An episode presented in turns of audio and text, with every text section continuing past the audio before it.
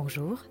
L'épisode que vous allez entendre tout de suite après le générique a été enregistré à Paris le 11 février 2020. À ce moment-là, nous ignorions que quelques semaines plus tard, toute la France et une bonne partie du monde seraient confinés. Voilà pourquoi vous n'y entendrez pas parler de pandémie ou de confinement. Nous espérons que le ton léger et insouciant qui a présidé à cet enregistrement sera une fenêtre ouverte sur le ciel bleu pour chacun et chacune d'entre vous. Tous les chroniqueurs de la langue bien pendue, Aurore, Sandrine, Jean-Philippe et Jérémy, se joignent à moi pour vous souhaiter le meilleur et en premier lieu une très, très bonne santé. Prenez soin de vous.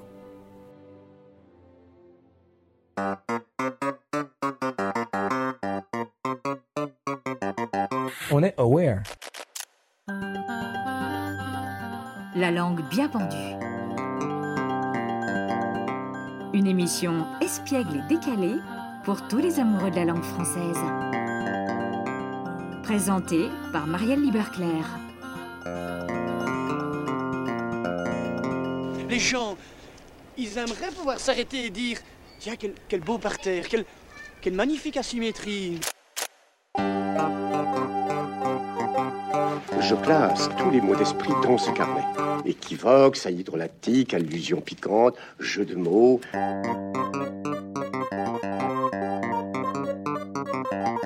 Mais dis donc, on n'est quand même pas venu pour beurrer des sandwichs. Bienvenue dans ce nouvel épisode de La langue bien pendue. Je suis Marielle et autour de moi la fine équipe d'ardents amoureux de notre langue française. Celle pour qui l'accord du subjonctif de l'imparfait est un jeu d'enfant. J'ai nommé Aurore Ponsonnet. Bonjour. Bonjour, Dame Aurore. Notre styliste émérite, grande spécialiste, entre autres, de l'étymologie, Mademoiselle Sandrine Campez. Bonjour. L'homme au style inimitable qui parle anglais comme une vache espagnole, mais pourfend les manipulateurs à la langue acérée. Bien sûr, c'est, c'est, c'est, c'est, c'est, Jérémy Graine. Bonjour. Enfin, le prof d'histoire dont nous aurions rêvé, celui qui nous fait prendre la machine à remonter le temps. Oui, c'est lui, vous l'avez reconnu, vous l'attendez tous. Jean-Philippe Mollet. Bonjour. Nous allons parler théâtre aujourd'hui. Non, non, ne fuyez point. Je vous assure que vous allez aimer notre invité, un homme guidé par l'amour du public et l'envie de faire rêver. Théâtre et écriture scénique, inspiration, transmission, Pays Basque et Molière, voilà ce dont nous allons parler avec notre invité du jour. Quinquagénaire hyperactif, il est né dans le Tarn-et-Garonne, à Montauban. Formé au métier d'acteur au Conservatoire de Bordeaux, puis au studio Pygmalion, il crée sa compagnie, le Grenier de Babouchka, qu'il co-dirige aujourd'hui avec son épouse. En tant que metteur en scène, il monte et adapte pour un public enthousiaste de nombreux classiques, le Cid, Aladdin, les fourberies de Scapin, le Malade imaginaire, etc., euh, qui se jouent à Paris et partout en France. En 2016, il monte sa première pièce en tant qu'auteur au Festival d'Avignon. Il s'agit d'Adieu, Monsieur Hoffman, une histoire bouleversante qui remporte immédiatement un succès qui ne se démentira plus. La pièce décroche pas moins de 4 Molières en 2018 et en tournée à l'étranger reçoit le même accueil triomphal. Et ce n'est pas fini. Elle se joue à Paris jusqu'à l'été au théâtre de la Renaissance et j'ai envie de vous dire courez-y. Bonjour Jean-Philippe Daguerre. Bonjour. Alors Jean-Philippe, vous allez nous dire tout de suite quel est votre mot préféré de la langue française. Amour. Amour. Quel beau mot. C'est cucu, mais c'est comme ça. bon non, c'est pas cucu. C'est Ah vient, non, en nous, on aime cas. bien la langue bien pendue, on aime bien, on aime bien. Alors, vous êtes un homme assez secret en fait, Jean-Philippe, parce que j'ai fait des recherches sur vous, c'est mon travail, à la langue bien pendue, et euh, j'ai été étonnée parce que vous, on trouve quelques interviews, mais quand même beaucoup de choses sur votre travail. Et assez peu de choses sur vous en tant qu'homme, beaucoup de choses sur votre troupe, votre euh, euh, justement ce- cet amour que vous avez pour le public, euh, et, euh, et aussi pour les comédiens que vous faites travailler de façon régulière, mais assez peu de choses sur vous. Donc moi j'ai envie de vous redemander un petit peu votre parcours. Qu'est-ce qui vous a décidé? Quel a été le déclic déjà pour devenir comédien quand vous étiez jeune, plus jeune, pardon? Et euh, quel a été ensuite vo- votre parcours, les rencontres qui vous ont marqué? J'avais des difficultés un petit peu euh, à l'école. Avec, euh, j'avais un an d'avance au départ, et c'est vrai que j'étais un peu, j'avais une- problème d'acclimatation avec les autres. Euh, je sentais que je, le subissais un petit peu, et, euh, et c'est vrai que je me suis fait pas mal tenser en tant que jeune enfant euh, par les autres euh, copains euh, à l'école. C'était dur. J'ai vécu des années collège très très dures. Et le moyen que j'ai trouvé pour essayer de trouver une porte de sortie, c'était de m'inscrire au cours de théâtre. euh, de la prof de français. Donc je me suis inscrit à, à, ces cours.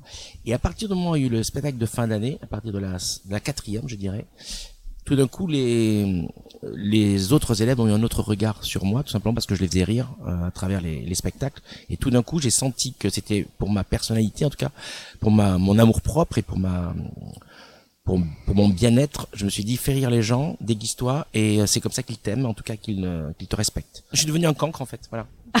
non, mais c'est vrai. vrai. Ça a été à la fois un refuge, j'ai l'impression, et une façon de vous montrer aux autres. Oui, puis c'est une façon d'aborder de, la société de façon différente. Je pense qu'il y avait quelque chose en moi qui euh, n'était pas satisfait du, du fonctionnement du monde tel qu'il est se proposait à moi pour l'avenir, quoi. En observant les choses, je me suis dit, j'ai pas envie de travailler dans une banque, j'ai pas envie de travailler dans une Ouais, j'ai fait des, beaucoup de jobs à l'âge, dès l'âge de 17 ans, je travaillais l'été et je voyais ce que c'était qu'un un service avec un chef haillon, euh, quelqu'un, des gens qui sont en train de se prosterner. J'avais envie d'avoir les clés un peu. Et alors, votre premier rôle en tant qu'acteur professionnel, c'était quoi? J'ai eu un premier rôle au théâtre en tant qu'acteur professionnel. C'était, j'avais 18 ans. C'était une pièce euh, d'après un film de Chantal Ackerman. Ça s'appelait euh, Toute une nuit. Et après, j'ai joué une pièce de Valère Novarina la même année. En fait, j'avais aussi 18 ans. Je suis rentré dans une troupe professionnelle de Bordeaux très rapidement ce qui m'a donné le goût tout de suite à faire ce métier, quoi.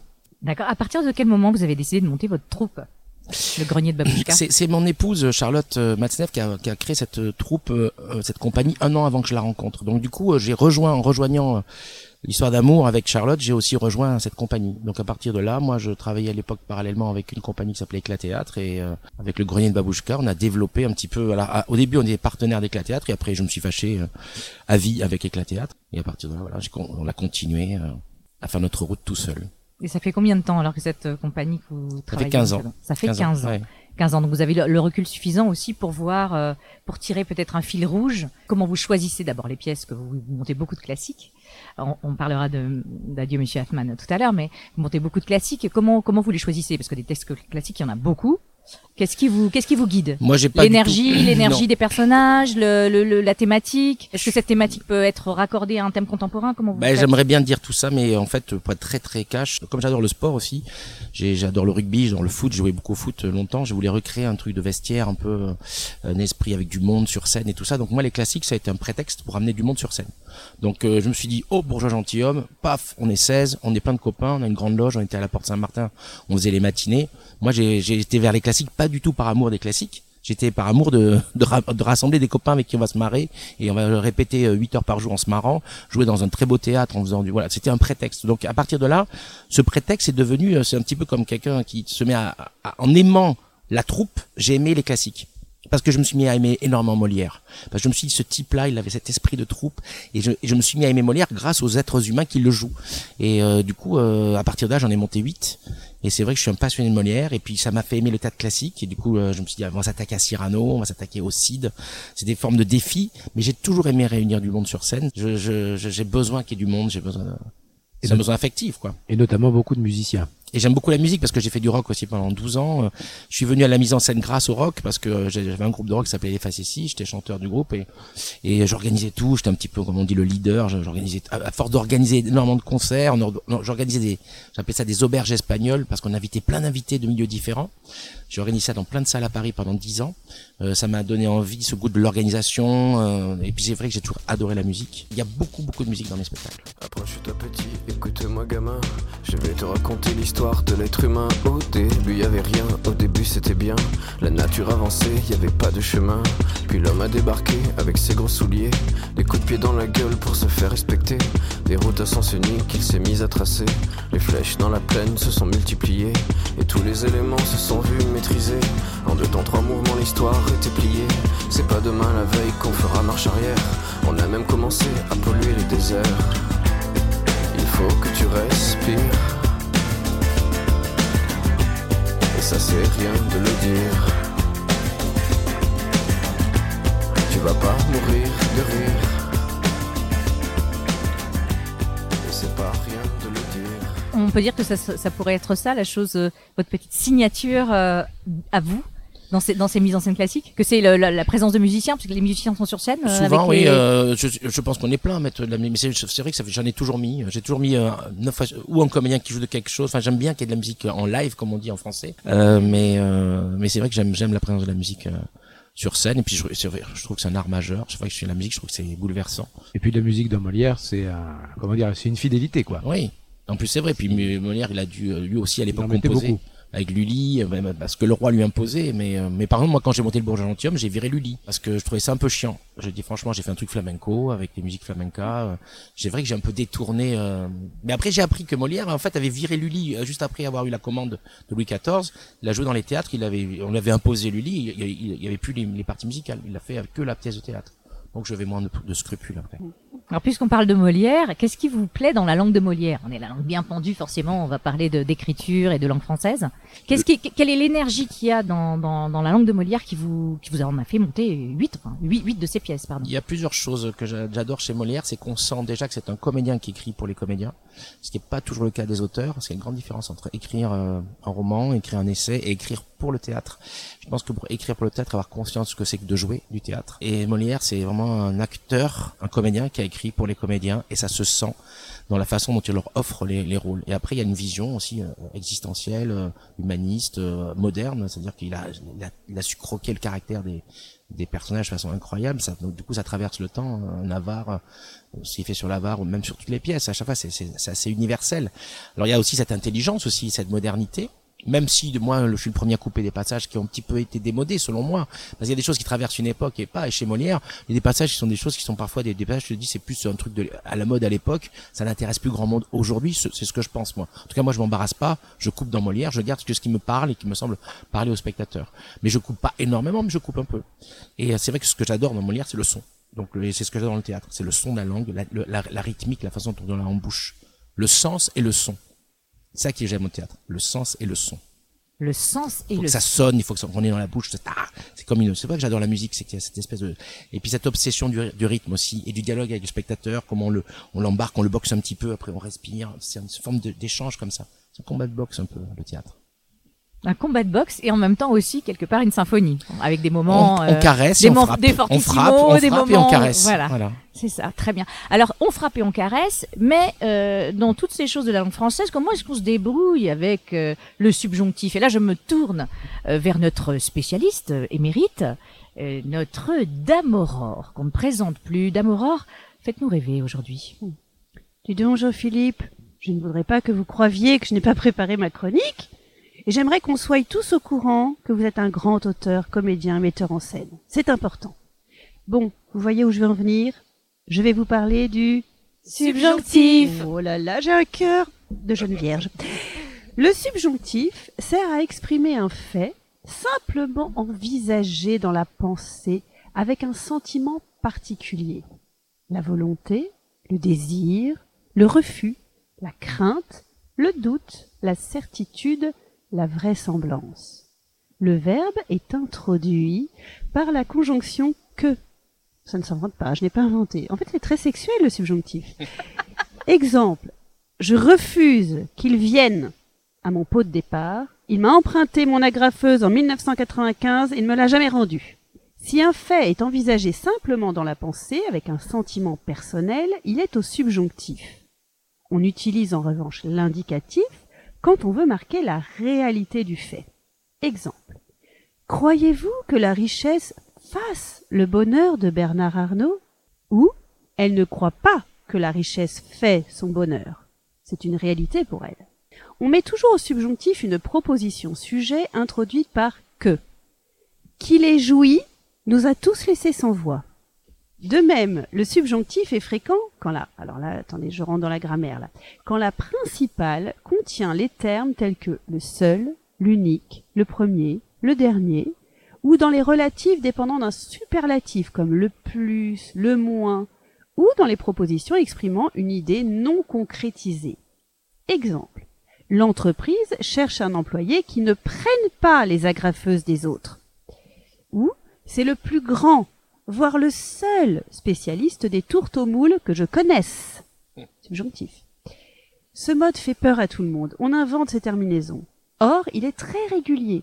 Voici le mode d'emploi. Vous prenez un verbe à la troisième personne du pluriel au présent de l'indicatif, exemple ils viennent. Puis, vous enlevez ENT. Et vous ajoutez E, ESE aux trois premières personnes. Ça donne ils rompent, Il faut que je rompe, que tu rompes, qu'il rompe. Vous voyez, c'est exactement le même son. Ils boivent. Il faut que je boive, que tu boives, qu'ils boivent. Oui, oui, il le faut. Ils croient. Pas ils croient ou ils croivent. hein. Il faut que je croie, eux, que tu crois, ES, qu'ils croient, eux. Et oui, c'est tout simple. Hein. Alors les deux premières personnes du pluriel sont quant à elles identiques à l'imparfait. Exemple, nous allions, j'aimerais que nous allions ensemble à la pêche aux moules. Ou vous piquiez la graffeuse de votre collègue, hein, j'espère passer un message avec ça. hein. Il ne faut pas que vous piquiez son agrafeuse. Vous voyez, c'est exactement la même forme. Allez, on s'entraîne tous. c'est la fête. Alors, vous devez terminer mes phrases. Le café ne doit pas bouillir. Il ne faut pas que le café Bouille. Bravo Jean-Philippe Alors on nous dit qu'on n'a pas suivi à l'école, mais finalement si. Non, mais j'aimais bien le mot, j'avais envie de dire bouille comme la bonne bouille. Je sais Eh pas ben- si c'était bon, mais j'ai dit bouille, ça sonne bien. Eh oui, voilà, le son. oui, bah, le son, c'est le son, le son. J'ai privilégié le son. Eh ben, eh ben, vous avez tout à fait raison parce qu'il est très très régulier. Hein. euh, les gens bouillent d'impatience euh, d'aller voir euh, la famille Ortiz parce que on va en parler aussi. Et il faut que le café bouille. Et oui, ça fait bizarre à l'oreille, mais c'est comme ça. Il doit pleuvoir. Il faut qu'il Pleuve. Pleuve. Ah bah, bravo. Alors évidemment, sinon c'est pas drôle, il y a quelques exceptions. Neuf verbes sur dix mille. Seulement neuf sont concernés, donc pas la peine d'en faire un fromage. Ah, c'est bien de les connaître quand même. Alors on y va. Vous êtes prêts? Mm. Il faudrait remplacer votre nez. Je crains qu'il faille. Bravo. Bon, alors, je crois que Sandrine Campès, vous n'allez pas jouer. Ça ne sert à Elle rien est si trop vous jouez. forte. oh, bah, Bah oui, mais alors vous auriez Elle trouvé trouve toujours les bonnes faille, réponses. Qu'il faille, vous auriez trouvé ouais. Oui, mais je préférais laisser Ah bah oui, bien Sandrine sûr, euh, bien trouver. sûr, bien C'est mon sûr. côté basque galant macho. Ah bah voilà, ça. Alors, il faut être un collègue honnête et ne pas piquer la graffeuse. Je préférais qu'il Soave. Non, soit. soit, Oh, non mais dites donc, qu'il soit essoïté, J'aime bravo. bien un peu de provoque. Voilà. Alors, il faut avoir, hein, on va parler du verbe avoir, du toupet pour piquer la graffeuse de sa collègue. Je crains qu'il Eh, ait, et comment ça s'écrit Haïté. Bravo. Et on peut même ajouter une petite fioriture, je crains qu'il n'ait du toupet. Je crains que, on peut mettre un nœud explétif. Excusez-nous la morale. Euh, oui, voilà. Et c'est un nœud qui n'a pas le sens de négation, mais qui est là pour faire joli. C'est le nœud explétif. Explétif. Explétif. Hmm. Voilà. Il est là pour faire joli. D'accord. Il faut savoir nager pour ne pas se noyer. Il serait nécessaire qu'il Sache. Bravo. Il faut aller plus souvent à la messe. Il faut qu'il Aïe. oui, parce que j'allais dire qu'il va, mais non, faut Non. pas qu'il va. Hein, qu'il aille à la messe. Il veut demander pardon.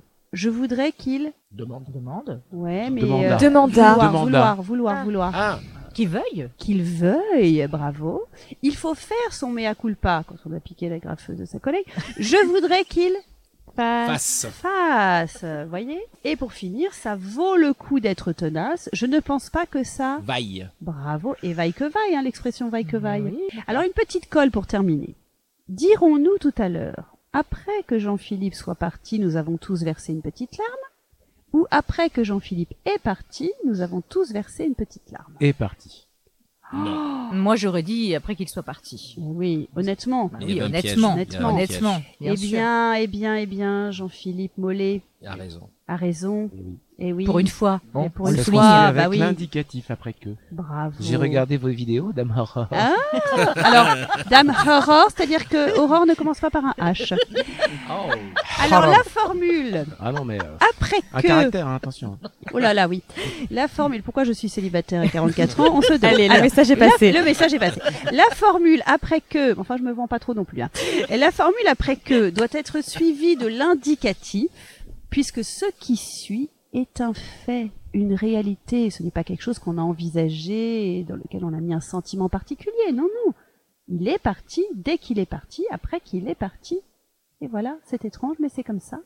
Alors, c'est tout bon pour vous? Voilà, je me sens tellement grandi depuis quelques minutes. non, c'est vrai. hein. Jean-Philippe Daguerre, ça n'a Ouais. plus, de- ça n'a plus de, de, de secret pour vous là. Le, tout ce qui concerne le subjonctif, là maintenant, vous allez pouvoir briller dans Non, les le bidonvilles. subjonctif était, euh, c'est c'est un des rares euh, on appelle ça comment un temps euh, Un mode. Un mode. un mode pardon super que à force d'écouter des classiques il est beaucoup utilisé au théâtre donc euh, je réfléchis pas tellement mais c'est vraiment euh, rapidement je suis assez à l'aise avec ça parce qu'il y en a beaucoup dans le théâtre classique donc euh, Dans le théâtre pas classique, peut-être, si on beaucoup, utilise le subjonctif imparfait, qui est vraiment terrible, terrible. hein.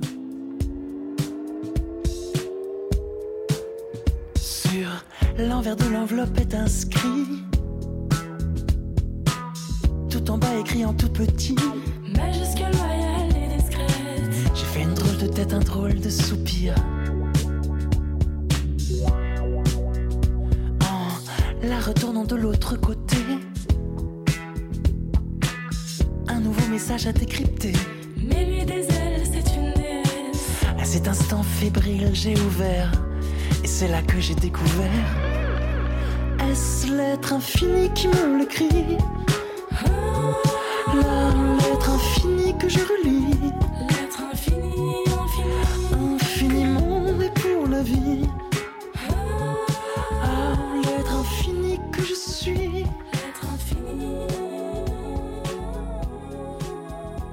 Jean-Philippe, j'ai envie de vous questionner maintenant sur- plutôt sur votre euh, travail d'auteur. Finalement, l'écriture est arrivée un petit peu plus tard dans votre parcours. Elle a toujours été là, mais euh, timide. C'est-à-dire, j'ai écrit des chansons et j'ai après écrit des, des adaptations un petit peu. Et puis j'avais aussi écrit euh, une pièce il y a longtemps euh, que j'ai joué au Théâtre de l'Actéon. Ça s'appelait Cupid, on n'a pas dit non. Et ça m'avait donné envie d'écrire en tout cas euh, pour le théâtre, mais j'étais resté assez timide et puis euh, j'ai pas beaucoup de temps pour ça. Et euh, j'avais écrit avec mon épouse euh, Nous sommes une femme, une comédie à quatre mains. On l'a écrit à deux. Et pareil, j'avais senti quand même une, un plaisir et surtout la pièce avait un très bon. Alors on n'avait pas un rond. On a joué au petit gymnase les samedis dimanches et après au petit variété. euh, on produisait tout, euh, donc on pas un, on n'avait pas un, un copec, on prenait même pas les droits d'auteur, tout ça. Donc euh, on a réussi à faire un joli succès d'estime puisqu'on n'avait aucune pub, aucun, pas d'attaché de presse, rien. Et donc ça m'avait encouragé. Et après il y a eu une, forme de défi, une forme, c'est venu un peu euh, le destin. Moi je- on travaillait beaucoup au Théâtre Michel, on faisait des classiques. Et puis le directeur de l'époque, Didier Caron, on faisait tous les classiques là-bas. euh, je lui dis, ça serait quand même super que tu nous offres un créneau le soir. On faisait toutes les matinées. Et il dit, moi, mais moi, le créneau le soir, je ne les offre que euh, qu'à des auteurs vivants. Et euh, donc, euh, si tu veux écrire une pièce et puis tu me la feras lire, je vois, si, ça, si ça me plaît, bah, pourquoi pas. Donc j'ai écrit euh, Adieu Monsieur Hoffman en lui disant, bah chiche. Et puis euh, il l'a lu, il a trouvé ça bien, mais il l'a pas programmé.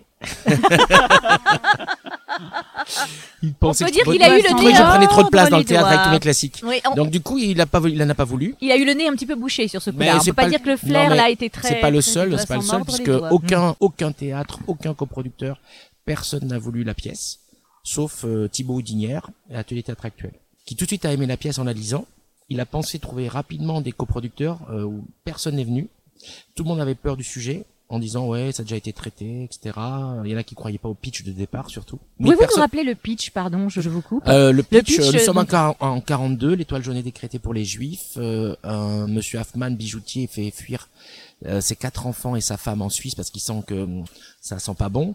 Euh, les affaires sont au plus, au plus bas euh, et il propose à son employé qui n'est pas juif, euh, Pierre Vigneault, de, de- il, propose de le cacher pendant quelques temps euh, dans la maison, le temps que ça, se- ça se calme et qu'il prenne le risque son employé de voilà de le cacher et de, de prendre la boutique à son nom le temps que ça, ça se calme. Et euh, Pierre Vigneault accepte euh, de prendre ce risque-là à condition que Monsieur Hoffman fasse un enfant à sa femme parce que lui est stérile.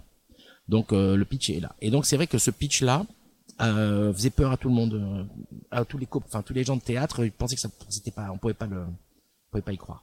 C'est ce qu'on entendait tout le temps. Voilà. Donc, il, trouvait, coup, il trouvait l'histoire peu, peu Il- crédible. Le pitch pas crédible. Voilà. D'accord. Et euh, bah écoutez, euh, je- mais ceux qui, mais ceux qui ont après, je pense que j'ai tellement défendu avec euh, mes acteurs le fait que c'était possible qu'on a ré- réussi à faire croire aux gens que c'était possible l'histoire.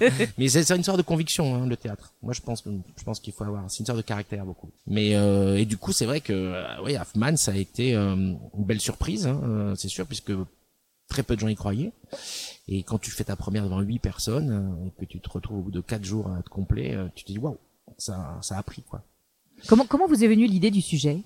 Trois choses, on va dire, qui se mélangent. Euh, Beaucoup d'amis à moi, des couples d'amis ont eu beaucoup de difficultés à avoir des enfants. J'ai suivi un petit peu le- leur parcours un peu chaotique avec ça.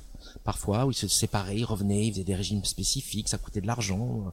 C'était, c'était, j'ai vu à quel point le prix d'un enfant, ça prenait une force incroyable et, terrible. Je m'étais dit, tiens, qu'est-ce que ce, serait euh, dans, dans à une autre époque où on n'avait pas les mêmes moyens pour avoir des enfants. euh. Et euh, cette époque, bah, c'est arrivé euh, en 42 parce que j'avais depuis longtemps des, des émissions radio que j'avais récupérées antisémites euh, terribles de Radio Paris. Qu'on Euh, entend dans la qu'on pièce entend dans la d'ailleurs. pièce, que C'est glaçant, c'est glaçant, parce qu'on sent si- que c'est des archives, Oui, des mais- véritables archives. C'est pas, c'est pas refabriqué. hein, vous me, vous me confirmez. Ah non, on me demande souvent si c'est moi qui les ai, Oui. qui les ai écrites. Donc c'est, c'est, c'est pas du tout, c'est des vrais, c'est des vrais documents, hélas. Et j'avais dit un jour, ça serait intéressant de faire écouter quand même aux spectateurs ces, ces Oui. documents terrifiants. Philippe Philippe Henriot, non? C'est des chroniques de Oui, entre autres, non, Entre mais autres. même pas des interviews, euh, euh, l'explication de l'étoile jaune euh, aussi, c'est le, le musée du juif aussi. On visite le Oui. musée du juif. On, entend le mais à Le quoi reconnaît-on le Ouais, le juif Oui, et, et on entend, on entend dans cette voix radiophonique. Mais oui, mais le problème, c'est que le juif, on ne le reconnaît pas Oui, forcément euh, à son avaient la peau bleue, faciès. ouais, voilà. euh, S'il avait la avait la peau bleue, ce serait beaucoup plus facile, etc. Et, et, et ça, euh, d'une façon mais complètement naturelle, décomplexée. Complètement. Enfin, c'est ça qui est terrible. C'est terrible. C'est le naturel de l'antisémitisme. C'est Donc, ça. en gros, tu te, tu te rends compte qu'on n'a pas eu besoin d'Hitler pour, euh, pour détester les juifs en France. Pas tout le monde. Il y avait quand même une banalisation de- du juif, quoi. Oui, enfin, on était envahi quand même. Euh, On Euh, n'a pas eu besoin d'Hitler. euh, Non, parce la- que la quand tu les... était envahie. Oui, mais euh, quand tu les entends parler, ces gens, dans cette culture-là, ils ont, ils ont 50 ans. Je veux dire, c'est pas Hitler tout d'un coup, et tu sens que c'est quelque chose qui est intégré dans leur, dans leur, dans leur vie. Ce- ce- franchement, ce n'est pas des gens qui font de la, de, de, de la propagande guidés par les, par Hitler. Ce sont des gens qui naturellement en parlent. Euh, sans avoir besoin que d'être envahis par les nazis. C'est ça qui choque dans les, émi- dans les émissions. Ça sent pas la propagande, ça sent euh, la possibilité de, de parler ainsi C'est des ça. juifs. Oui, tout à coup, il y a une tribune. les gens. Tout à coup, il y a une tribune parce que Comme si on libère une parole, mais on se libère de façon tranquille. existait déjà avant. C'est comme s'il ouvrait une fenêtre, euh, Hitler, à, à cet antisémitisme extrêmement présent. Quand tu les entends parler, l'intervieweur et l'interviewé, c'est ça qui te glace. Ce n'est même pas ce qu'ils disent. C'est la naturel lequel ils le disent. C'est vrai que les gens pensent que j'ai écrit l'émission, qu'elle n'existait pas. Elle existe, malheureusement. Donc c'est pour ça, j'ai eu cette idée-là. Puis je voulais aussi euh, traiter un truc très important, peut-être le plus important, c'est comment, quand on est quelqu'un de bien, a priori, qui a envie de faire des belles choses, euh, ce qui était de Pierre Vigneault, d'être quelqu'un de bien dans la vie, comment on est confronté au fur et à mesure de son parcours, selon des réussites sociales, ce qui est son cas, et puis des échecs amoureux, paranoïaques qui se passent, euh, contexte politique, de- d'argent, de, pouvoir, comment on peut dévier vers le pire chez soi. Ça, c'est le sujet numéro un. Comment quelqu'un a priori, donc c'est tout le danger d'être quelqu'un de, on essaye tous de faire quelque chose de notre vie, quelque chose de bien. C'était une première alerte que je, on écrit toujours avec des choses perso, hein, évidemment, sinon ça sert à rien d'écrire, je pense. Mais c'est vrai que j'ai suivi cette petite voie où j'ai essayé de me, de me, de m'auto euh, analyser si j'étais dans ce contexte-là à travers ce personnage, euh, parce que je sais qu'on est traversé parfois par des choses les pires et qui, euh, et qu'il est important de le dire. Et également Oui. important de dire que la culture est importante, puisque dans ma pièce, je rends hommage à Shakespeare avec un- le personnage Oui. est réveillé par tout d'un coup par Shakespeare, par un monologue, qui vient un peu sauver euh, ce côté barbare qui s'est emparé de lui. Tout d'un coup, il est réveillé par son enfance et cette, cette- ce- il entend Shylock, euh, le marchand de Venise, et tout d'un coup, hop, ça sort de lui, ça le réveille à l'humanité. Donc le théâtre éveille à l'humanité, donc c'est c'est ce message-là. Et c'est- aussi un, un tableau permet de, de racheter la vie d'un quand même de sauver la vie d'un juif dans, dans cette pièce. Euh, la force de la peinture, de l'art en général. Donc c'est vrai que je voulais aussi rendre hommage à l'art. on, on le perçoit bien en tant que, en tant que spectateur. J'étais dans, dans la salle euh, il y a 48 heures pour vous voir sur scène. Vous faisiez le rôle de l'allemand dans la pièce. De Otto Abetz. Otto Abetz, absolument. Vous êtes, vous faites peur, hein Mais, oui. Mais je suis pire dans la vie, hein, je vous rassure.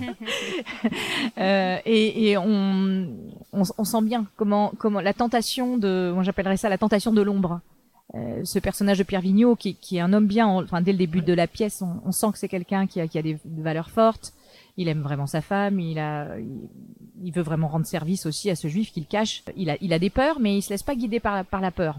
Et, et comment peu à peu, euh, il y a, y a cette, euh, bah, cette jalousie en fait, qui, qui dans ce triangle relationnel, il y a cette, euh, cette tentation de la jalousie, peut-être de basculer de l'autre côté. Et la propagande Et- aussi de la radio. Et la propagande. Et des médias. Et on le voit ça. écouter la Euh, radio, je suis désolé, effectivement. hein, on fait une mais- émission radio, mais c'est vrai que moi je suis, je trouve que ça, je suis un peu effrayé par la façon dont les médias s'emparent aujourd'hui de certains sujets. Ils montrent les images qu'ils veulent, ils font les montages qu'ils veulent, des photos qui, enfin, je, et, je- et on peut très rapidement influencer. Euh, je le vois, moi, moi je viens de la province, j'ai jamais vu Paris avant d'avoir 19 ans. Je vois comment ma famille réagit, avec celle de Montauban ou de Saint-Jean-Pied-de-Port, quand ils voient des événements tels qu'ils sont présentés, ceux qu'on a subis à tous les niveaux euh, sur Paris. On a l'impression, on voit complètement comment les gens se débrouillent, les médias, pour avoir de l'audimat, quoi. Donc on, on, on crée de la peur, on entretient la personne, on la met devant l'écran, on la met devant, sous la radio, enfin à la radio, devant les journaux, une espèce de truc qui et tac tac tac, on essaye de guider ça, et c'est vrai que ça influence énormément les mentalités. Et ça amène vachement à la xénophobie, au racisme et, et à la peur de l'autre. En fait, c'est ça, l'entretien de la peur qui ramène du pognon. Voilà. Bah alors, euh, une transition pas toute trouvée avec la chronique de Sandrine Campez. À vous, Sandrine. Oui, Marielle, souvenez-vous, le mois dernier, je vous ai parlé de mon quotidien pendant la grève des transports, à grand renfort de mots issus de la langue littéraire. Eh bien, aujourd'hui, je poursuis mon petit périple, cette fois-ci en métro, puisqu'il fonctionne de nouveau, pour vous parler des mots que nous employons mal. Bah oui, un peu comme dans le métro, parfois, on se trompe de sens. Avant toute chose, il faut savoir que le métro parisien transporte environ 1559 millions de voyageurs chaque année, ce qui est tout de même un nombre conséquent. Stop L'adjectif conséquent veut dire qui a de la suite dans les idées, qui agit, raisonne avec logique. On peut être conséquent avec ses principes, avec soi-même, mais un nombre ne peut pas utiliser son esprit et sa logique, n'est-ce pas? On dira donc que c'est un nombre important, considérable. Dans le métro, vous avez remarqué, dès que les gens entrent dans la bouche, ils ferment la leur. Ils ont le nez rivé sur leur téléphone, au mieux sur un bouquin, bref, ils sont associables. Associables? Non, non, pas vraiment. S'ils étaient associables, cela voudrait dire qu'on peut les associer, créer des liens entre eux. Or, dans le métro, les gens s'associent peu, s'associent pas. Ils sont donc insociables. Et oui, c'est le préfixe un qui marque ici l'opposition avec sociable. Notons que asocial existe également, mais il est beaucoup plus fort. Il désigne en psychologie et en sociologie quelqu'un d'inadapté à la vie sociale. On pourrait dire aussi marginal, sociopathe, donc ça va bien au-delà de l'individualisme ambiant. Je ne sais pas vous, mais moi j'aime beaucoup observer comment les gens sont vêtus, parce que parfois ça me donne des idées, mais ce qui est beaucoup plus intéressant, ce sont les personnes dont la tenue dénote avec celle des autres. J'ai dit dénote? Oui. Bien vu. Non, là ça détonne avec deux N, c'est-à-dire que ça sort du ton, que ce n'est pas en harmonie avec le reste. Et après tout, tant mieux. Et des notes alors, on en fait quoi? Ah bah on peut toujours l'employer, hein, au sens de révéler, signifier. Par exemple, une tenue qui détonne peut dénoter de l'audace, de l'originalité, en tout cas de la personnalité. Dans le métro, il y a les excentriques, mais il y a aussi les personnes âgées, auxquelles il faut veiller, bien sûr. Et je dois confier au micro de la langue bien pendue que j'ai un petit faible pour les messieurs d'un certain âge qui sont toujours ingambes. Parfaitement, ingambes, c'est-à-dire alerte, en pleine forme. Cet adjectif qui vient de l'italien ingamba, que l'on pourrait traduire par enjambe, a donné gambade, gambader. Et comment ne pas penser au regretté Jean d'Ormesson qui, avec sa pétillance et son élégance, illustre bien ce mot. Alors bien sûr, parfois, on peut être incommodé par des personnes quelque peu alcoolisées, voire alcooliques. Car ici aussi, chaque mot a son sens. La personne alcoolisée boit occasionnellement, elle sera alcoolisée le temps d'une soirée par exemple. La personne alcoolique boit régulièrement et en grande quantité, elle est atteinte d'alcoolisme. Et pour les boissons aussi, on distingue les alcooliques et les alcoolisés. Une boisson alcoolique contient naturellement de l'alcool. Une boisson alcoolisée contient de l'alcool mélangé à autre chose. Alors, on va voir si vous avez bien suivi. Le rhum, alcoolique ou alcoolisé Alcoolique. Alcoolique.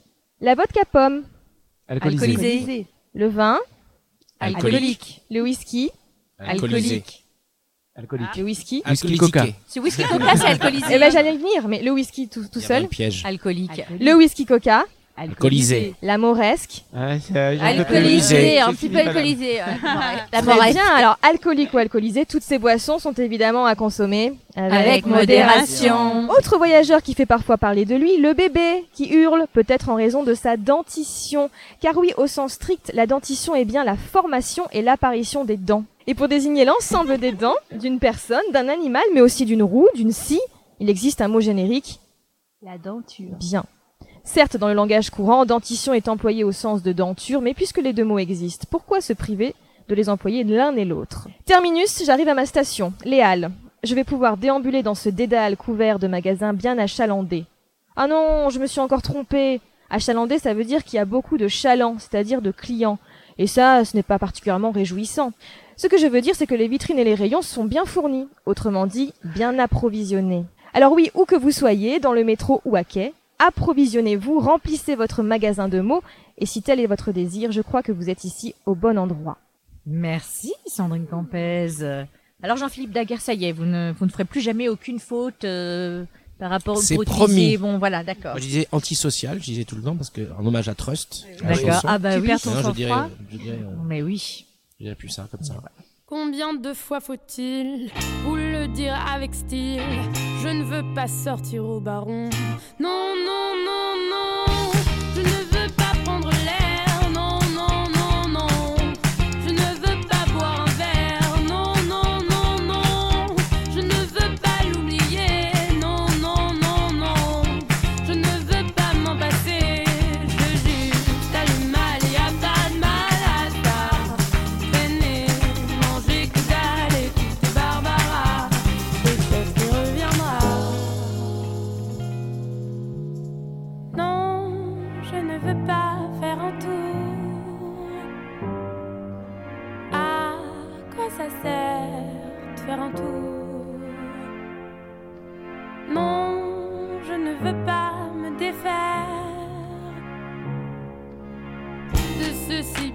Qui commence à me plaire.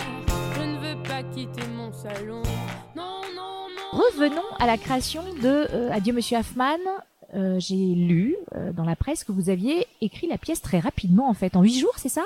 Oui, j'ai écrit quatre, quatre, trois pièces depuis, euh, depuis Hoffman, et les quatre, je les ai toutes écrites en moins de, de dix jours. Mais je dois reconnaître qu'il y a eu après de la réécriture. euh, Hoffman, je l'ai écrit, on va dire, quand j'ai dit que je l'ai- écrit en neuf jours, j'ai eu six jours pour faire une vraie V1, et après j'ai fait ma V2. Euh, à peu près, il m'a fallu deux trois jours de travail. Et euh, pour toutes les autres pièces, c'est pareil. J'écris très très très vite. Par contre, je m'isole et puis j'écris nuit et jour. Dès que j'ai envie, je me réveille. dès que je, je laisse faire le cours de l'inspiration. Je n'ai aucun plan de travail. Je, je n'ai qu'une idée au départ et je me laisse. euh, je ne sais pas quelle sera la deuxième, la troisième, la quatrième scène. Je, je pars sur ma première scène et je me laisse guider par un. Ça fait un peu prétentieux, mais par l'inspiration. C'est vrai. Je me, j'essaie Vous d'être avez, pas- de plan, vous avez Aucun, pas de aucun. parce qu'il y a beaucoup d'auteurs qui ont des plans, J'ai aucun qui ont plan des- et, euh, qui et ont par une contre, structure euh, préalable avant de commencer à écrire. Non. Non, j'avoue que je prends des, no- je, je me laisse un petit peu envahir par le sujet pendant quelques semaines avant. Et au moment où ça va déborder, j'ai dit, il faut que je m'en aille. Je dis, à- je dis à ma femme, je prends une permission, je- on s'organise, faut que je m'en aille parce que là, il faut que j'écrive. Donc du coup là, euh, j'ai pris quelques notes dans mon téléphone, euh, des phrases, des trucs, mais mais pas de plan, j'ai pas de plan. Mais c'est vrai que c'est une, c'est comme si t'as une marmite, tu fais bouillir le truc et puis paf, ça sort. Et c'est vrai que je, les quatre pièces, je les ai écrites en, en moins de dix jours. Mais aussi, ça a été, c'est des sujets qui ont, ouais, j'ai plusieurs semaines à y penser quand même. Je suis un peu un buvard, moi. Je suis un- hyper émotif, hyper émotionnel. Je, je, je ne réfléchis pas à la thématique. Je, je, je- je n'écris pas de façon intelligente. De toute façon, le sens de mes pièces apparaît au moment où les spectateurs les voient. Euh, je ne cherche pas à dire là, je vais parler de ça, j'ai abordé tel sujet. Je n'écris pas du tout en toute intelligence. J'écris juste, en, je le sens je, c'est vraiment quand je dis l'inspiration, c'est juste, je, je sens, j'écris, euh, j'écris comme ça au feeling en fait. Et c'est vrai que le sens d'Affman sur certains sujets, il m'est venu grâce aux spectateurs qui sont venus le voir ou aux acteurs de la façon dont ils le jouent. L'écho que ça leur fait quand je leur donne mon texte. Moi, j'ai pas pensé forcément à ce qu'ils le voient comme ça, mais j'ai juste écrit le texte comme ça. Je l'ai, je l'ai pondu en fait. Je ponds un œuf et on en fait, euh, on en fait des œufs brouillés, on en fait une omelette, on est, on les met au plat ou à la coque. Je- mais je ne, je ne suis pas dans une réflexion intellectuelle. Ça m'en, si je me mets à réfléchir à ce que j'écris, ça me coupe euh, complètement les ailes. Donc je, je, je, je vomis tout ce que j'ai à vomir. Je je le, après je le réorganise un peu, mais c'est vrai que je, je, je me déverse. Je- et surtout je me déverse de façon ultra physique. Je sors liquéfié de mes, je mets plusieurs jours à me remettre de mes, de mes semaines où je pars euh, parce que un, j'ai pas d'horaire de sommeil. J'ai, j'ai une vie qui est euh, complètement, euh, voilà, j'écris la nuit, je me réveille, je, je mange à des horaires pas du tout habituels, je me réveille des horaires qui ne le sont pas. Je suis guidé par, euh, par ça. Et je sors à chaque fois épuisé euh, plusieurs jours de, de mes écritures parce que j'essaie d'y mettre énormément d'intimité. Je pleure beaucoup en écrivant. Je, je, j'essaye de me, mais je ne pleure pas parce que ça me fait souffrir. Je me pleure parce que je, je, je, je, je laisse tout- Libération. Ouais, je me libère. Non, mais c'est ça. Je libère et tout d'un coup, euh, c'est, euh, c'est, euh, c'est très éprouvant pour moi d'écrire. Et très ex- mais ex- voilà. Et c'est euh, exaltant aussi. Hein. C'est un vrai, c'est un vrai kiff. J'adore le faire, mais c'est vrai que c'est waouh. Et c'est vrai que j'ai mis du temps à récupérer. Il me faut plusieurs semaines une fois que jusqu'à ce que j'ai fait le point où je sais que j'ai la j'ai la pièce, elle est prête. Même si j'écris très vite, après je retouche un peu une semaine plus tard, deux semaines plus tard, je retouche une scène, trois lignes. Puis d'un coup je dis c'est bon, c'est fini là, là je me repose. Mais c'est vrai que ça me semble pour moi impossible d'écrire si c'est pas un accouchement. Euh, et je et je, je dis souvent parce que c'est vrai que maintenant euh, comme j'ai un peu plus de notoriété on me fait lire beaucoup beaucoup de pièces j'en lis à plein et puis je reste un metteur en scène qui a l'affût aussi de, de pièces des autres hein. je suis pas obsédé par ce que je fais moi je j'ai, j'ai- je suis en projet sur deux pièces de femmes d'ailleurs très très belles j'ai envie de monter. Mais euh, je lis énormément de pièces et c'est souvent je dis parfois il me manque de l'intime dans ce que tu racontes. Je vois trop des gens très intelligents qui observent euh, qui ont des je trouve que les- il faut que les gens ils se mettent à nu euh, je pense que le théâtre il faut se mettre à nu. Je- enfin moi c'est comme ça que je le fais et je suis touché par les écritures où je sens que la personne a été un peu plus loin que de sa culture son intelligence. Je trouve ça euh, très très intéressant ce que vous dites sur le, le fait que vous écrivez d'instinct. Ce qui m'interpelle, c'est quand même le fait qu'on normalement on est capable d'écrire aussi vite quand on s'est quand même beaucoup chargé avant. Si vous analysez un petit peu maintenant, si vous prenez du recul par rapport notamment à Hoffman, j'imagine vous vous parliez des archives de l'INA qu'on qu'on retrouve dans la pièce hein, avec ses émissions euh, antisémites et tout ça. Euh, j'imagine que vous vous êtes euh, à partir du moment où vous saviez que vous alliez écrire cette pièce, toutes les informations que vous pouviez avoir sur, sur l'époque, mais aussi Oui. sur les personnes qui vivent dans leur couple Mm. de l'infertilité, etc. Mm. Vous étiez effectivement, vous étiez l'éponge et vous absorbiez ça. J'aime bien désobéir, je me documente très très peu. J'essaye de mentir, euh, d'imaginer. Après, je, je vérifie si je dis pas n'importe quoi, mais souvent je préfère euh, ne pas aller trop euh, trop savoir. Et je laisse faire aussi le destin. J'ai eu la chance sur Hoffman de, j'ai cherché, euh, il me fallait un nazi qui parle français. J'ai tapé sur Google nazi qui parle français. Je suis tombé sur Otto Abetz. Otto Abetz c'était un nazi ambassadeur qui parle français et en plus qui réquisitionne des tableaux chez les juifs. Donc je me suis dit je vais ramener un tableau grâce à ça. Je serais pas tombé sur Abetz, j'aurais pas eu l'idée du tableau dans Hoffman. C'est un personnage qui a existé, Otto Bien Abetz. sûr, c'est le seul qui a existé avec sa femme, c'était l'ambassadeur. Il a épousé une française, Susanna Betts. C'est le seul euh, dans ma pièce. Ce sont les deux seuls personnages qui ont vraiment existé. Après, le destin que je leur donne dans cette histoire, euh, enfin le destin, je le dis à la fin, il, il est vrai, il est historique. Oui. Mais j'ai inventé le fait qu'ils sont venus ces gens-là. Euh, cherchant à s'inviter à dîner. Quoi. Abetz a été euh, était très très connu parce qu'il avait il, adorait la France, il a il a cherché à faire la réconciliation après la guerre de 14-18 et il a toujours adoré la France. Il avait des idées très humanistes au départ et puis il a été fasciné par Hitler et c'était quelqu'un qui était très apprécié euh, des Français et, et j'ai même rencontré des gens dont les parents étaient amis avec lui, avaient honte de ça. Ils pensaient pas qu'il avait autant collaboré à, à, à la déportation des Juifs. Il était considéré comme étant un peu le, le gentil nazi, intelligent. euh, voilà, c'est c'est quelqu'un. euh, J'ai un petit peu fouillé dans sa vie. C'était un grand libertin aussi. euh, J'ai appris qu'il organisait aussi des orgies, euh, euh, etc. Mais c'était quelqu'un hyper apprécié et considéré comme un humaniste un peu parmi les nazis. Du coup, j'ai eu l'idée du tableau de Hoffman grâce à Otto Abetz. Puis après, sur l'inspiration, j'ai j'ai un truc qui, euh, qui une force.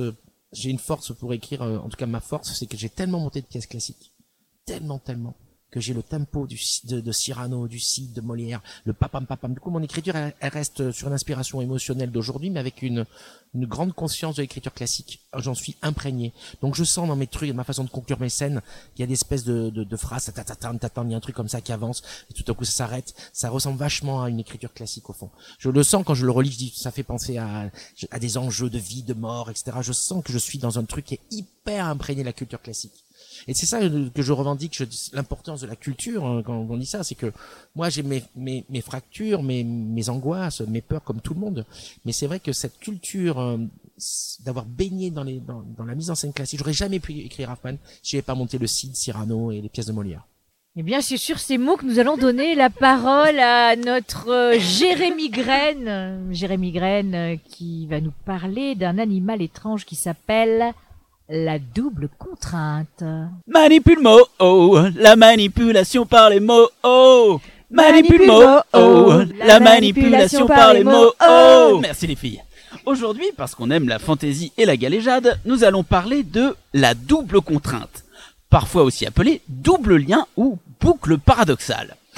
Vous riez déjà. Cette appellation est une traduction de l'anglais double bind, concept inventé dans les années 50 par l'équipe de l'anthropologue anglais Gregory Bateson. Notez que l'on pourrait traduire Gregory Bateson par Grégoire, fils de la chauve-souris, s'il n'y avait pas un E entre bat et son. La traduction exacte serait donc Grégoire, fils de la diminution, ce qui est déjà beaucoup moins rigolo. La traduction Michel, fils du Joker, aurait aussi été intéressante, mais elle est trop approximative. Installé dans un hôpital psychiatrique à Palo Alto en Californie, l'équipe de Bateson découvre que la schizophrénie serait une adaptation du patient à une forme de communication familiale truffée de doubles contraintes. Bien qu'il soit originellement associé au cadre familial, le concept est maintenant utilisé comme grille de lecture pour repérer des échanges pervers entre tout type de sujets. La thérapeute Anne-Laure Buffet la définit schématiquement ainsi. On nomme double contrainte une paire d'injonctions paradoxales consistant en ordre explicite ou implicite, intimé à quelqu'un qui ne peut en satisfaire un sans violer l'autre. Quelle que soit l'injonction à laquelle la victime choisira d'obéir, elle sera réprimandée. Voici deux exemples pour vous aider à mieux comprendre. Il y a trois jours, une personne dont je tairai le nom et qui s'appelle Marielle Liberclair m'a offert deux déguisements. Un costume de Spider-Man et un costume de Coquille Saint-Jacques. Avant-hier, quand elle m'a vu déguisé en Spider-Man au comité de rédaction, Marielle m'a dit Tu n'aimes pas ton costume de Coquille Saint-Jacques? Hier, au débrief du comité de rédaction, je suis venu en Coquille Saint-Jacques. Et Marielle m'a dit Tu n'aimes plus ton costume de Spider-Man à la suite de quoi, elle m'a privé de dessert pour une période de 8 ans. La double contrainte n'est pas nécessairement uniquement verbale. Bateson évoque le cas d'une mère qui dit à son fils Tu ne m'embrasses pas Cela semble inviter ce dernier à venir lui faire un gros poutou. Mais quand il vient lui faire un câlinou, elle se raidit. Or, comme on sait que le non-verbal domine toujours le verbal, cette mère dit en filigrane à son fils Go fuck yourself. Ce que nous pourrions traduire en français par Je ne t'apprécie guère, Villemaro. D'après Bateson, la double contrainte, quand elle est répétée sans cesse, peut empêcher un enfant de construire un rapport confiant à la réalité et le faire basculer dans la psychose, en l'occurrence la schizophrénie. Sur un adulte, dans le cadre d'un rapport de subordination ou d'une relation amoureuse par exemple, la répétition de la double contrainte peut aussi provoquer une perte de repère et de confiance et entraîner de graves blessures psychologiques. Pour s'extirper de la double contrainte, le collaborateur de Bateson, Paul Václavic, préconise le recadrage. Il s'agit, par l'humour notamment, d'exprimer l'absurdité de la proposition. J'ai décidé de mettre en pratique cette solution aujourd'hui, parce que Gandhi a dit « Soyez le changement que vous voulez voir dans le monde ». Et que moi j'aime bien Gandhi. J'ai donc brisé la boucle paradoxale de Marielle, qui n'est plus qu'un tas de ruines fumantes. La boucle paradoxale, hein, pas Marielle. Je suis venu dans le studio déguisé en coquille Saint-Jacques, déguisé en Spider-Man. Tadada. Ah, et tu es magnifique dans ce costume, je tenais à te le dire. Merci Et Marielle. l'odeur qui va avec. C'est ça, cette petite odeur de marée qu'il y, a dans le- qu'il y a dans le studio. J'ai une question, euh, Jérémy. Est-ce Oui. que les deux termes de la double contrainte doivent forcément être formulés à la négative? Tu ne m'embrasses pas, tu, n- tu n'aimes pas ton costume, ou pas forcément? Non, pas forcément. D'accord. Enfin, d'après ce que j'ai compris. Après, je suis pas suffisamment. tu as oublié de m'embrasser? C'est vrai que là, dans les exemples, on sent qu'il y, a de la- il y a de la négative, mais je crois que ça n'est pas nécessaire. non. Très bien. Eh bien, merci. Nous en Je vous en prie, ça fera nous en savons- 180 euros. vous prenez, prenez la carte vitale, j'espère, parce que sinon, euh, ça va être compliqué. non, uniquement la carte bleue. Jean-Philippe Daguerre, donc maintenant on sait tout sur les causes de la schi- schizophrénie. On sait que la double contrainte, c'est mal. Et ça peut être, je pense, un bon sujet de pièce. Un personnage. Ça va m'aider, moi, avec la Mais mienne, oui. schizophrénie, donc je vais réussir à. Mais à oui, mieux oui, c'est, c'est, aussi. c'est des personnes, ça, ça crée de beaux personnages toxiques, ça, la double contrainte, hein, j'ai l'impression. petit, j'étais un Jedi, tellement nerveux que lorsqu'il pleuvait, souvent je m'électrocutais. Et j'ai rencontré une fille en forme de fée, tellement nerveuse transformait en pyrogravure.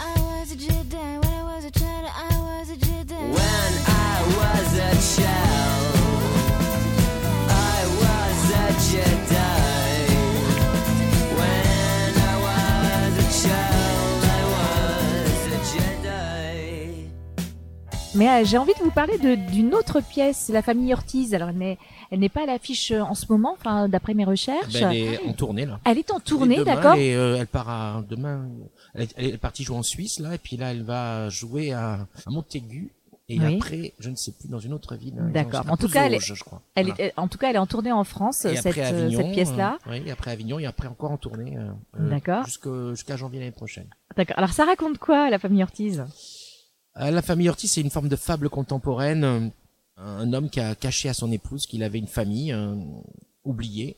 il vit au Japon, il est vedette de la chanson française au Japon, et euh, il apprend, sa femme apprend, elle est enceinte de lui d'ailleurs, et elle apprend que il a menti, il a caché cette famille, et il va devoir raconter euh, pourquoi pendant cinq ans il a menti. Donc on rentre dans ce secret de famille euh, où on, tout de suite euh, on calme le spectateur en disant que c'est pas d'inceste, pas de viol, c'est pas une affaire de ça, et on rentre dans cet univers euh, d'une famille idéale, pleine d'amour, et on voit euh, comment le destin s'occupe un petit peu parfois de, de fausser les choses dans les relations et et comment quelqu'un euh, voilà c'est je vais pas tout raconter mais ça commence on- tout d'un coup on voit comment on comprend pourquoi ce- tout d'un coup ce fils a dû abandonner cette famille partir au Japon et changer de nom changer de vie C'est un sujet qui vous touche, euh, ce- Oui. ce, système entre guillemets qui, qui est un, qui, qui est en fait un groupe familial. Oui, oui, Alors, j'étais, où- j'avais envie de, de voir cette observation, euh, parfois, de, oui, pareil, la difficulté de, de- d'être une famille idéale. On peut penser que dans certaines familles, tout va pour le mieux, et puis tout d'un coup, il y a le, le grain de sable de la vie, du destin, des choix qu'on fait, qui changent tout.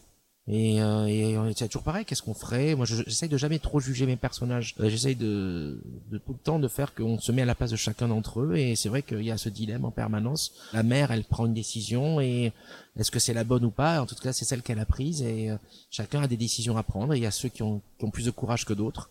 Il y en a qui ont du courage un peu trop tard ou plus tard. Donc voilà, c'est ces formes de difficultés. Qu'est-ce qui est bon à dire, à ne pas dire, les secrets. Et euh, pour euh, la famille Ortiz, vous l'avez écrite euh, pareil, en- d'un jet, très Oui. rapidement, de façon très fluide, comme ça s'est passé C'était avec plus Hoffman compliqué, c'était très rapide, mais c'est vrai que j'ai beaucoup de réécriture euh, plus tard. C'était le de mes quatre pièces euh, la plus complexe, parce que j'ai- je suis allé dans un endroit plus onirique, plus poétique, un peu plus barré que sur les autres qui sont construits de façon plus classique. Et du coup, euh, il y a une adaptation que j'ai dû avoir après l'avoir joué à Avignon. Je l'ai beaucoup travaillé après à Paris, et elle a vraiment, je sentais que c'était une pièce en chantier avec une prise de risque importante et elle a trouvé pour moi sa finalité au fur et à mesure euh, des représentations à Paris. Vous parliez tout à l'heure de la- de, de l'écriture et de comment est-ce que vous aviez un peu mastiqué un peu le texte euh, différemment de- d'avec Hoffman. Euh, est-ce, que- est-ce que vous avez terminé d'écrire la pièce au plateau? Est-ce que vous faites intervenir euh, vos, vos- comédiens aussi aux répétitions? Est-ce que vous dites ah là ça- cette réplique-là ne marche pas? Oui. Là en termes de rythme peut-être qu'il faut que je réécrive cette scène? Oui, oui. Euh, vous continuez de travailler même quand sûr. le processus de répétition est démarré? Oui, mais c'est ça l'avantage d'avoir l'auteur vivant euh, avec soi. C'est que je suis là tout de suite on voit euh, quand en bouche ça marche pas, un comédien peut faire une proposition en disant ça t'ennuie si je mets ce mot à la place. Je lui dis vas-y propose. J'écoute oui t'as raison c'est mieux. Euh, voilà et puis j'ai aucune euh, non j'ai aucun problème avec ça. Est-ce que vous aimez l'histoire, Jean-Philippe Daguerre? Ça dépend par qui elle est racontée. Si c'est Jean-Philippe Mollet qui la raconte, ça peut Ah. vraiment m'intéresser. Oh merci pour cette belle transition. Mais que vous êtes doux. Mais qu'il est doux. Chers amis de la langue bien pendue, en ces temps de coronavirus menaçant, de miasmes purulents, d'épidémies galopantes, il paraît raisonnable d'y revenir à la raison et de se poser la question une bonne épidémie bien dévastatrice est-elle souhaitable et à mettre au programme de la COP 72 L'humanité s'en trouverait-elle revigorée? Rendons hommage aux précurseurs et remontons dans le passé. Revenons au mal qui répand la terreur, mal que le ciel en sa fureur inventa pour punir les crimes de la terre, la peste, puisqu'il faut l'appeler par son nom. Et pas n'importe laquelle, car mon colon, celle que je préfère, c'est la peste de 47-52. 1347, 1352. Cinq ans d'épidémie dans sa phase la plus active, la plus violente, mais dont les derniers soubresauts auront lieu à Marseille en 1720, 400 ans de terreur. La grande peste, la mort noire. XIVe siècle, un homme sur trois, une femme sur trois, un enfant sur trois, dans toute l'Europe, sont emportés par la maladie. La mort est implacable. Elle frappe la veuve et l'orphelin, emporte le pauvre, mais aussi le marchand, le seigneur et l'évêque, les médecins par centaines. Ils ne mouraient pas tous, mais tous étaient frappés. Alors, euh, petit florilège des exploits de Yersinia pestis, bacille de son état. La maladie attaque la tête, de migraines terribles, puis le corps devient brûlant et se couvre de bosses, de boursouflures douloureuses, qu'on appelle bubons, qui enflent, enflent, enflent tant et tant qu'ils finissent par se déchirer en une masse de chair sanguinolente et purulente. Est-ce que quelqu'un reprendra un chou à la crème au coulis de framboise? Non, personne vraiment? Alors arrivent les convulsions, la- le malade sombre dans un coma et affronte la mort, seul, un mal inguérissable une fin horrible, l'homme est face non seulement à sa mort, mais au pourrissement de sa chair, et rejoint les squelettes jetés pêle-mêle dans les fosses communes qui se creusent de Londres à Madrid et de Paris à Berlin. Les danses macabres envahissent l'Europe et les enluminures. Des cortèges de pénitents sillonnent les routes en punissant leurs chers coupables, se donnant des coups de fouet pour la rédemption commune. Bref, une chouette ambiance. Elle changera profondément l'Europe jusqu'à la psychologie des êtres, jusque dans leur tréfonds et leur vie quotidienne pour toujours, et plutôt pour le meilleur. Paradoxe. Eh oui, l'hécatombe produite par la grande peste du XIVe siècle aura des conséquences étonnantes. Conséquences psychologiques, philosophiques et métaphysiques, car c'est d'abord le fiasco absolu de l'Église. Elle n'accompagne plus les hommes jusqu'au tombeau. Les derniers sacrements qui offrent la promesse de la vie éternelle ne sont plus prodigués. Par quel curé? Ils sont tous morts ou moribonds. C'est un tournant décisif des attitudes de l'homme face à la mort. Avant la peste, l'homme a peur du purgatoire. Il se sait accompagné pour sa vie terrestre par le clergé. Désormais, sa famille détruite, son église incapable, l'individu se retrouve seul et seul face à la mort. Un intercesseur entre Dieu et l'homme est-il encore nécessaire? Dans toute l'Europe, la main-d'œuvre manque, le prix du travail se renchérit, à tel point que le roi de France fixe pour la première fois un maximum des salaires. Conséquence sociale, le seigneur et l'évêque maintiennent une pression fiscale importante. Il faut produire plus avec moins de monde pour travailler. Alors on va améliorer la productivité. L'élevage se développe, ça rapporte plus que les céréales pour la même surface exploitée. On invente de nouvelles machines à tisser et de nouvelles techniques dans tous les domaines. L'imprimerie se forge peu à peu et l'Europe se met en marche vers sa renaissance. Est-ce que vous connaissez le mot aérisme? Non. Non. Jamais entendu. Mais non, mais oui, mais je vais pas en parler. Alors, comme tu le sais, Jean-Philippe, c'est une étrange théorie développée par la Sorbonne au lieu de théologie, hein, pas franchement euh, avancée, mais enfin, euh, et soutenue par les médecins. La théorie dit que la peste vient de gaz nauséabonds, annonciateur d'apocalypse, libéré des anfractuosités de la terre par un dieu vengeur, ou un diable méphistophélique, et qui se répand dans l'air. Une punition divine pour l'humanité pécheresse. Reprends-toi, Daguerre. et pas du tout la contagion. La contagion est une thèse impie, s'il en est, à l'époque. L'air est empesté, il faut donc en changer et fuir en répandant la maladie partout sur son chemin. Merci la Sorbonne. Seul l'amour, Jean-Philippe, et oui, l'amour, protège de la mort. En ces temps de pensée magique, on croit que les pierres précieuses protègent de la maladie. Ainsi le diamant, qui est éternel, comme chacun sait, garantit de la peste. Quel plus beau cadeau peut-on faire à la femme qu'on aime de lui offrir un diamant? Et voilà l'origine de nos bagues de fiançailles. Alors les filles, une bonne peste, ça vous dit ou quoi? Merci Jean-Philippe Mollet.